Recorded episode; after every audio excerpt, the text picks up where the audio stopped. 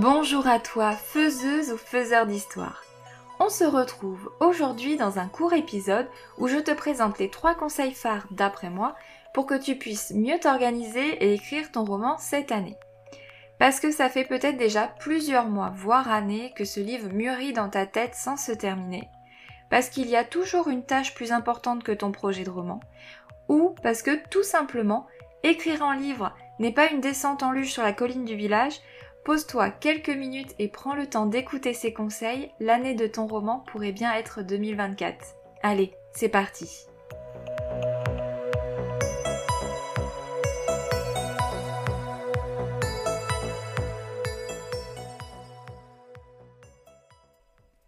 Avant d'entrer dans le vif du sujet, je voulais faire une petite précision dès le début. Donc, attention, disclaimer. Les trois conseils que je vais te proposer euh, dans la suite de l'épisode te concernent surtout si tu écris avec une deadline en tête. Par exemple, tu veux écrire pour juin, tu veux écrire euh, ton roman, ton premier jet pour 2024. Ou euh, aussi si tu en as marre de pas arriver tout simplement à aller au bout de ton projet, si ça fait des mois, des années que ça traîne et que là tu t'es dit ok c'est bon, on y va, je veux écrire mon roman. On est bien d'accord que l'écriture peut être juste un plaisir, une activité à laquelle tu t'adonnes de manière vraiment très ponctuelle, quand t'as envie, quand t'as le temps, et, euh, et si c'est ton cas, bah pas besoin de te mettre la rate au courbouillon dans ce cas. Mais c'est vrai que tu peux aussi avoir envie d'arriver au bout de ton livre, bah surtout si ça fait euh, quelques mois, années que ça traîne et que t'arrives pas à t'en dépatouiller. Et puis, euh, faut pas oublier que tu peux aussi vouloir te professionnaliser dans l'écriture de romans, même si euh, c'est pas ton métier à 100%, même si tu as un travail salarié à côté, tu peux très bien vouloir écrire un, deux, cinq romans dans ta vie, qu'ils soient publiés et en faire quelque chose de plus professionnel.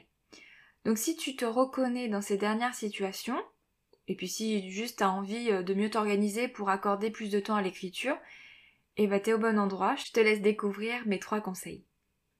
On commence du coup sans plus tarder avec mon conseil numéro 1, qui est aborde l'écriture de ton roman comme un vrai projet et place-le en top position dans tes focus ou intentions annuelles. Ça tombe bien. On est au début de l'année, c'est le moment parfait pour prévoir tes bonnes résolutions ou tes intentions. Donc, allons-y, faisons de l'écriture quelque chose de primordial. En fait, pour moi, il faut que tu arrêtes de voir l'écriture de ton roman comme une simple passion ou passe-temps. Déjà, si tu commences par faire ça, tu vas te dégager beaucoup plus de temps pour l'écriture. En fait, il faut bien que tu te dises que si tu, passes ton temps à euh, repousser les moments où tu vas écrire en disant je le ferai dimanche, j'aurai plus envie, je le ferai pendant les vacances, j'aurai plus de temps. Euh, dis-toi bien que ça va pas fonctionner parce qu'il y aura sûrement des moments où tu auras le temps, mais ces moments-là seront trop peu nombreux pour que tu puisses vraiment boucler ton roman dans les mois qui viennent. C'est une utopie en fait de croire que ça va être euh, que du plaisir, que euh, des moments opportuns, d'être dans le flow, etc. C'est pas le cas. Si tu veux écrire ton roman, ça va te prendre du temps. Donc euh, il faut vraiment que tu mettes toute ton intention dedans. Et pour ça, pour moi, il faut que ça devienne un projet, mais un projet phare. Alors, je dis pas que ça doit être ton projet le plus important, mais il doit en faire partie. Tu peux avoir euh, deux, trois projets pour l'année et faire en sorte que l'écriture soit dans le top 3. Quand tu mets au point un projet, il y a certains indispensables à prendre en compte pour qu'il puisse euh, se dérouler correctement, pour que tu puisses bah, le mener à bien en fait. Un projet, pour qu'il soit mené à bien, il va falloir qu'il ait une deadline. Il faut que tu aies une date butoir qui soit quand même assez précise pour pouvoir driver ton esprit. Ensuite, il faut que ton projet ait un objectif clair et mesurable. C'est-à-dire que plus tu vas être précis dans ton objectif, plus tu vas cerner en fait les, les contours, le cadre de ton projet et ça va pouvoir te donner une ligne directrice beaucoup plus concrète. Et puis le fait qu'il soit mesurable, ça va te permettre de savoir à quel moment ce projet est terminé également. Le côté projet, c'est aussi faire un rétro-planning, donc planifier, s'organiser et prendre en compte les événements de l'année. tu vas partir de ta date butoir, de ta deadline, et tu vas remonter le temps jusqu'au moment présent, donc tu pars du futur vers le présent, en euh, mettant en lumière bah, les moments où euh, soit tu vas avoir plus de temps pour travailler ton projet, soit tu n'en auras pas, et, euh, et tu vas ainsi pouvoir dispatcher les temps de travail sur ton projet. En l'occurrence, tu vas pouvoir prendre en compte tes vacances, tu vas pouvoir prendre les périodes chargées au travail, les vacances de tes enfants si par exemple tu dois les garder, etc.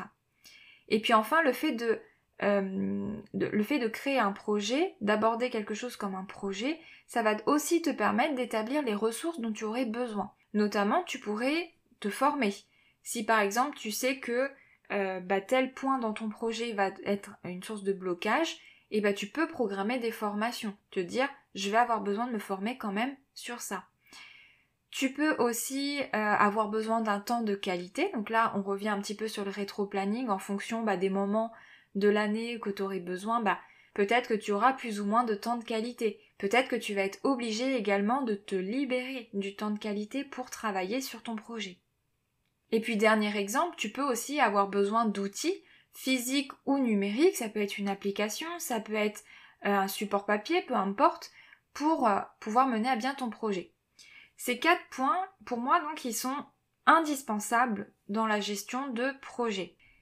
Et ramener à l'écriture, eh ben, ça pourrait tout à fait être je souhaite écrire le premier jet et faire la réécriture de mon roman pour euh, euh, le 30 novembre 2024. Tu peux faire un rétro-planning en te disant que, euh, eh bien, en août, tu vas avoir des vacances, mais du coup, vu que tu as tes enfants, tu vas pas pouvoir travailler. Par contre, tu vas demander à ton conjoint sur telle ou telle période de euh, t'occuper peut-être un petit peu plus des enfants pour que tu puisses avoir plus de temps pour toi. Et euh, tu vas prévoir peut-être en début d'année une formation qui va te permettre de revoir les bases pour écrire un roman et utiliser par exemple Notion pour euh, créer l'espace en fait autour de ton roman, des personnages, de euh, la magie, la politique, etc. pour avoir un support où tout sera réuni.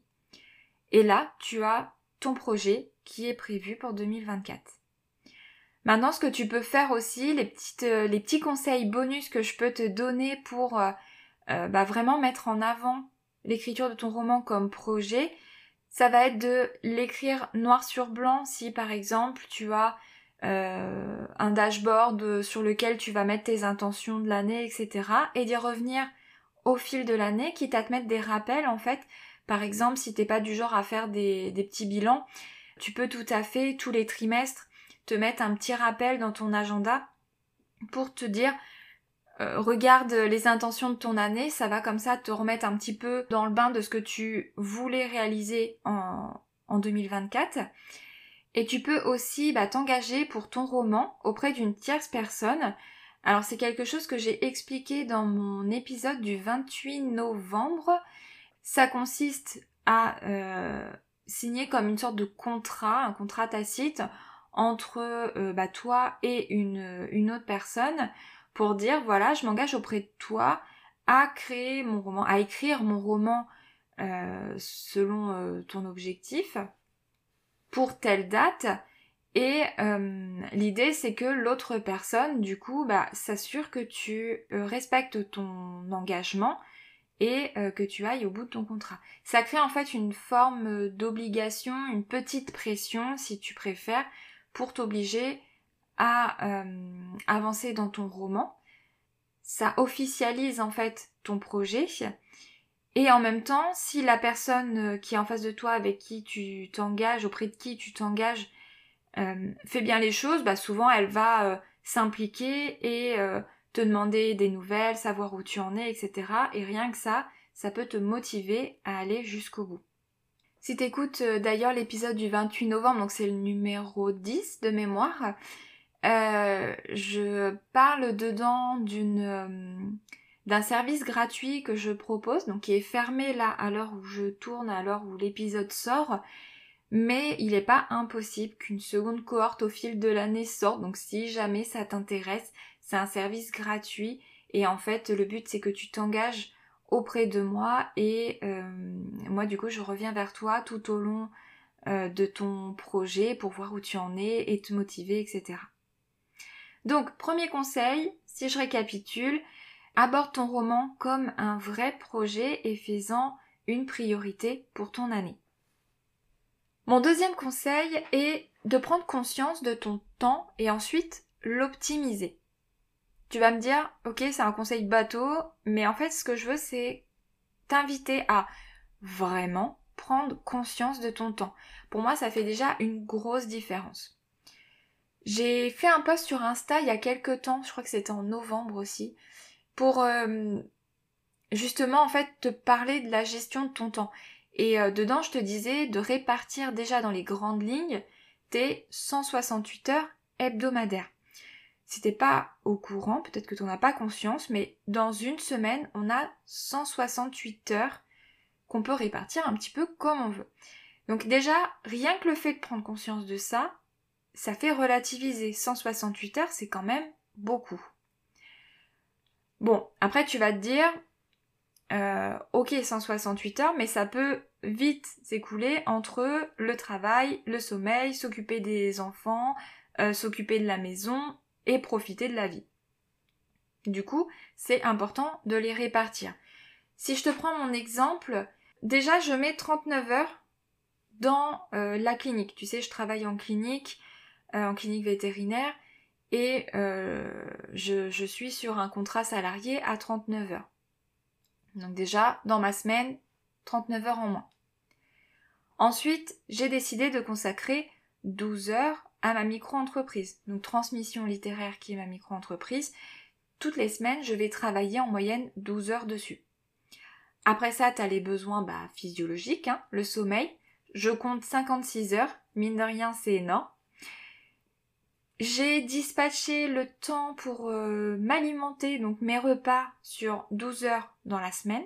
Tout ce qui va être euh, se préparer, s'occuper de l'appartement, euh, prendre sa douche, etc. Ça, je compte par semaine 13 heures de quête journalière, j'appelle ça mes quêtes journalières.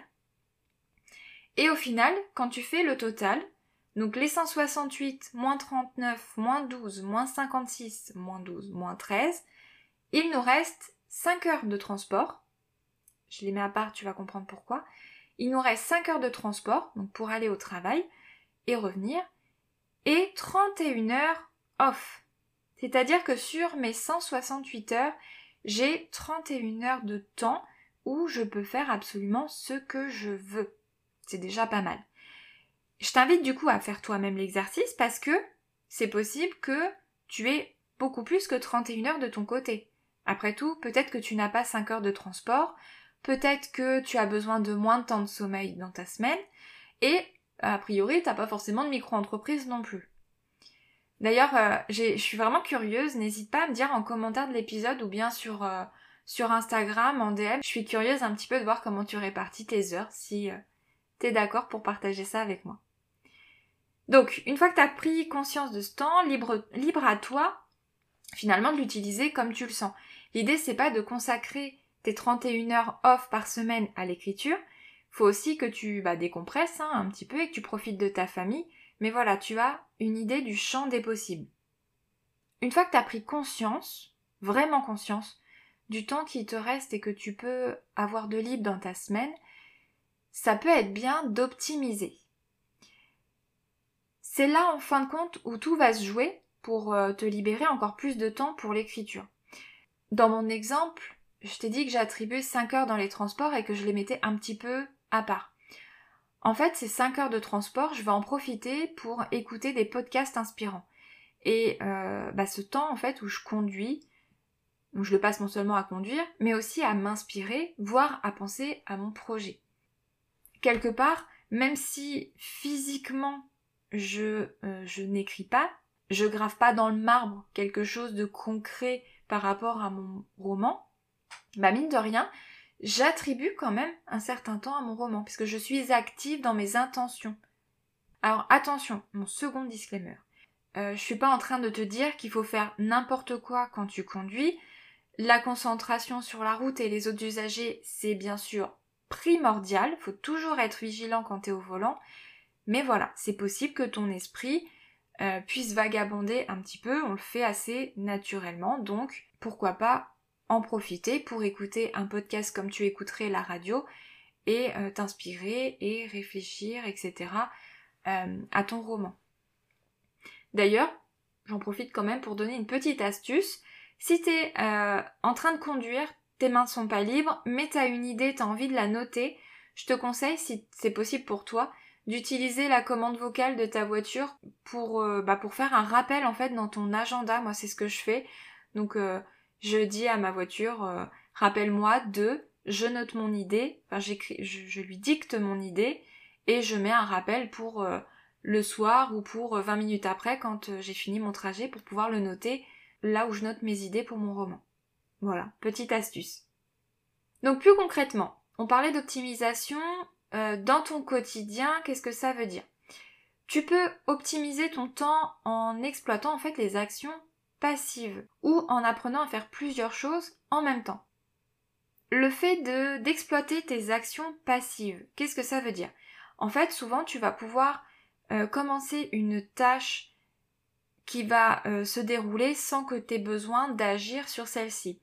Par exemple, tu fais à manger, c'est en train de cuire, et bah tu peux faire autre chose, dont écrire, pendant que ça cuit. Par exemple, si tu es dans ton bus, t'attends l'arrivée, bah plutôt que euh, de scroller sur Instagram pendant que t'attends euh, que ton bus arrive, bah tu peux faire autre chose comme écrire ou réfléchir à ton roman, noter des idées, etc. Donc là, ce qu'on vient de voir, c'est vraiment la base de, euh, de l'optimisation, profiter d'un temps d'attente pour faire autre chose.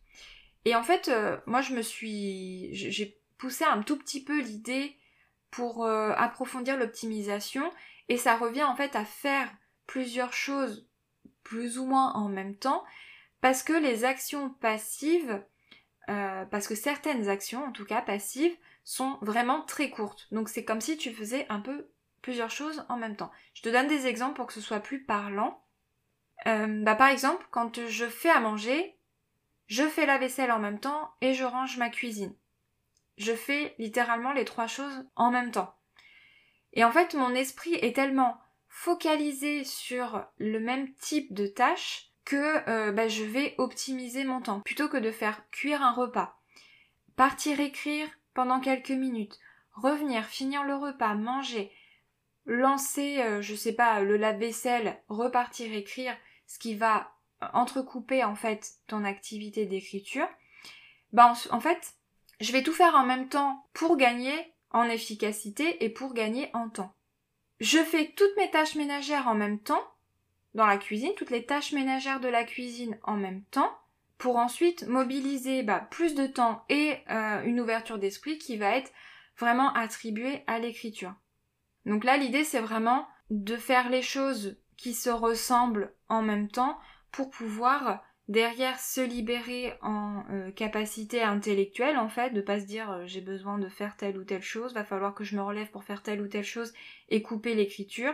Tu fais toutes tes tâches qui sont soit localisées au même endroit, soit qui peuvent être faites vraiment en même temps, et comme ça après, tu te libères bah, au final de la charge mentale tu te libères du temps pour vraiment te concentrer et te focus sur l'écriture.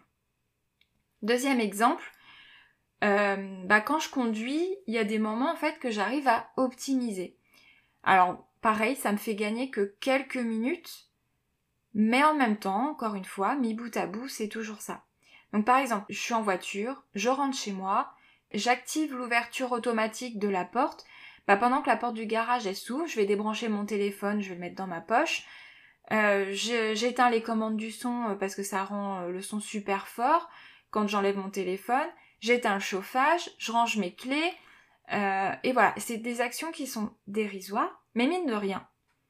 Au moment où je rentre dans mon garage, j'ai plus qu'à me garer et je sors de la voiture. J'ai pas besoin de faire tout ça. Ça me fait gagner du temps. Un autre exemple, pendant que je me brosse les dents le soir, eh ben, je vais aller me préparer mes affaires du lendemain je vais euh, préparer une machine de linge sale et je programme la machine. Comme ça, c'est fait, j'ai fini de me brosser les dents, j'ai plus qu'à aller me coucher. En fait, ce que je veux dire, c'est toutes ces actions, mises les unes à côté des autres, elles me permettent de gagner quelques minutes qui peuvent vite prendre de l'ampleur. Et quand tu as un emploi du temps qui est vraiment plutôt chargé, et quand tu as plein de choses auxquelles il faut que tu penses, qui te prennent la tête, parce qu'on le sait, c'est connu, la charge mentale existe, les femmes en ont quand même une certaine quantité, eh bien ça va te permettre de t'alléger en termes de temps et en termes de capacité de focus. En plus de ça, euh, bah, tu me diras ce que tu en penses, mais moi je trouve que ça devient un jeu parce que je cherche assez souvent des moyens d'optimiser mon temps comme ça pour que ça soit fluide, pour que mon quotidien en fait soit vraiment fluide. Et euh, si c'est le cas, si je gagne du temps, bah, c'est autant de minutes que je pourrais attribuer à l'écriture si j'en ai envie, ou à ma famille, ou à l'oisiveté, ou juste à mes projets passions. Et donc avec en prime moins de charge mentale puisque ça concerne souvent des tâches à faire, à penser, qui peuvent te parasiter l'esprit.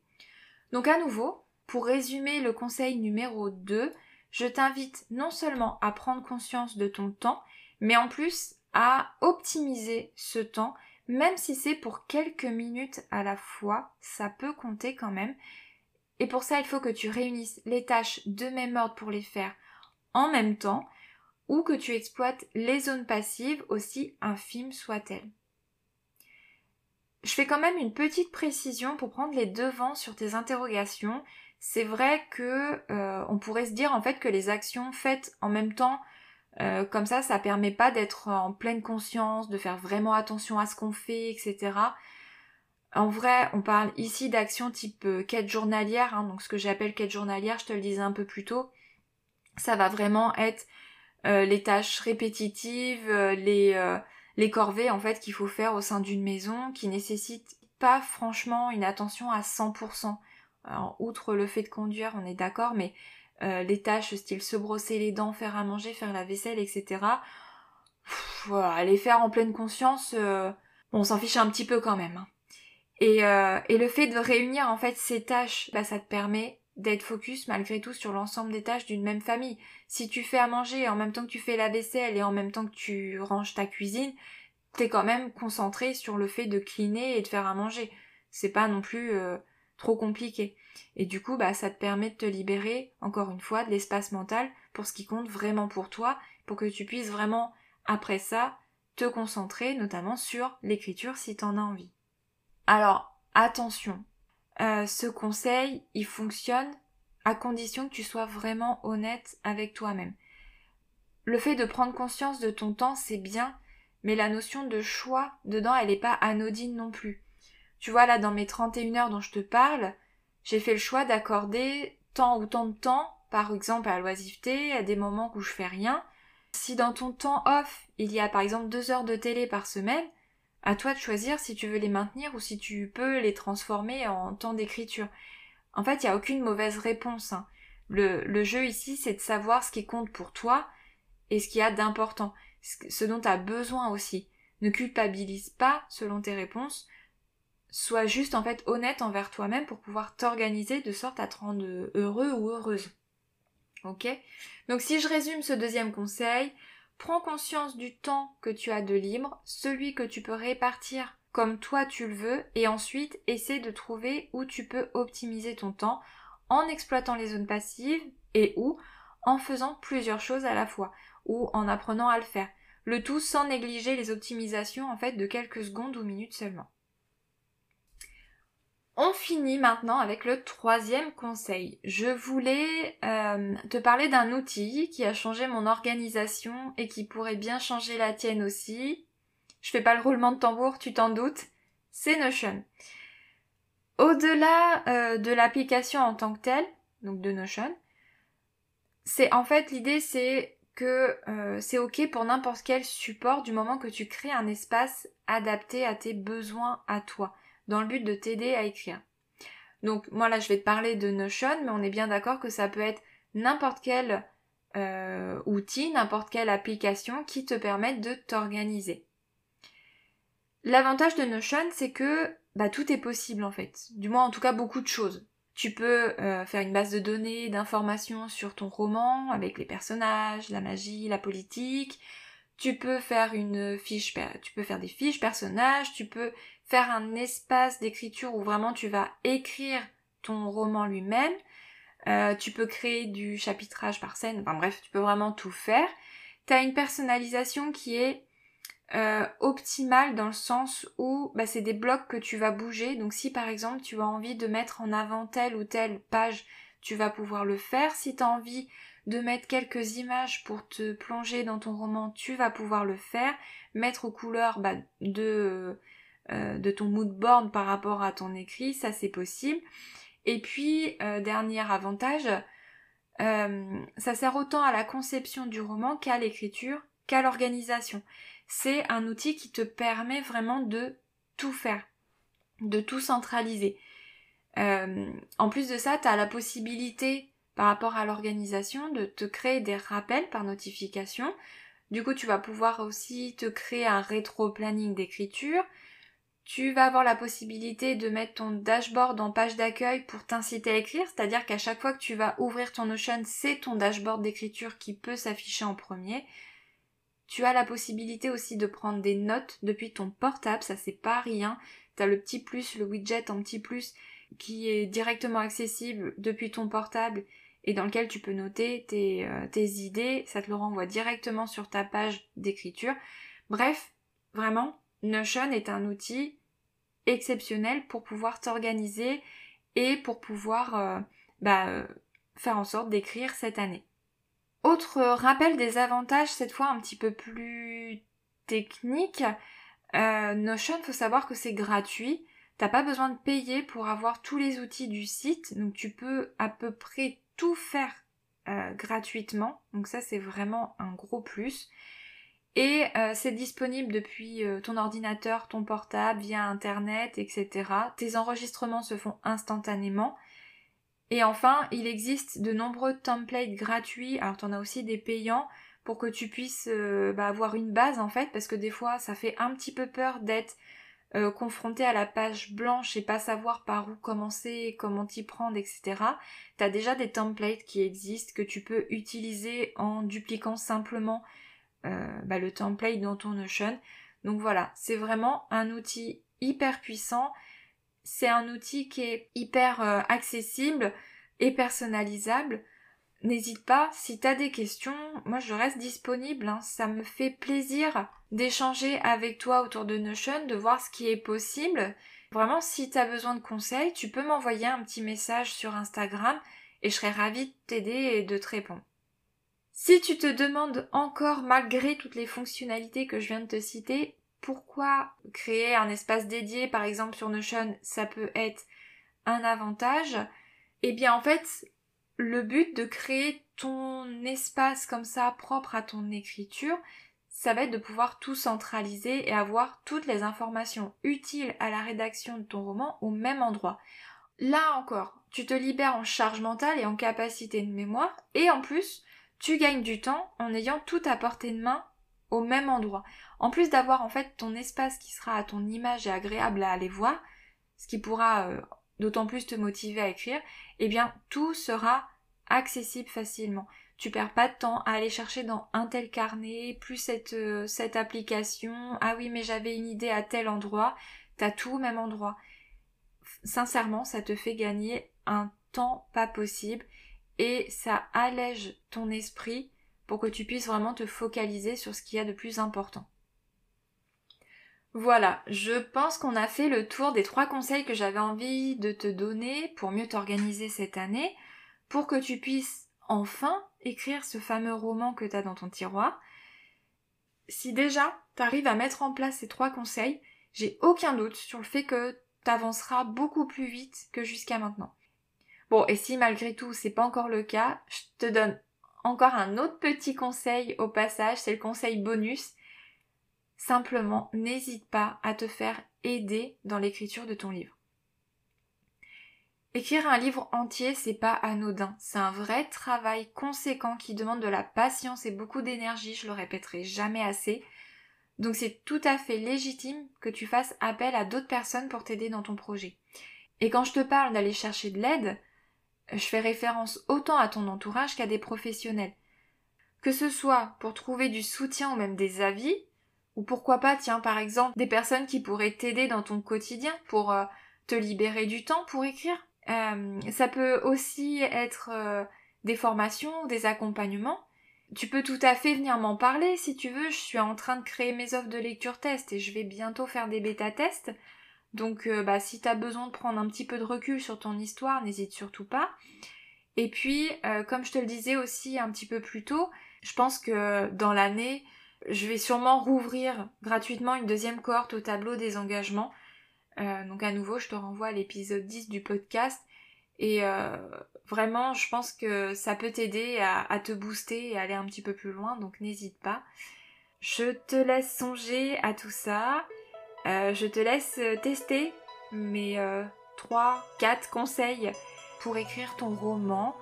Comme d'habitude, si tu as envie de venir me parler, n'hésite pas à le faire derrière la porte du salon estampillé Instagram. Et si mes conseils du jour ont fait sens pour toi, n'hésite pas à partager l'épisode ou à mettre 5 étoiles sur la plateforme d'écoute de ton choix. Ça me fait chaud au cœur et ça m'encourage à te créer d'autres contenus. Sur ce, je vais te laisser. Je te donne rendez-vous dans deux semaines pour un nouvel épisode et je te dis à très vite.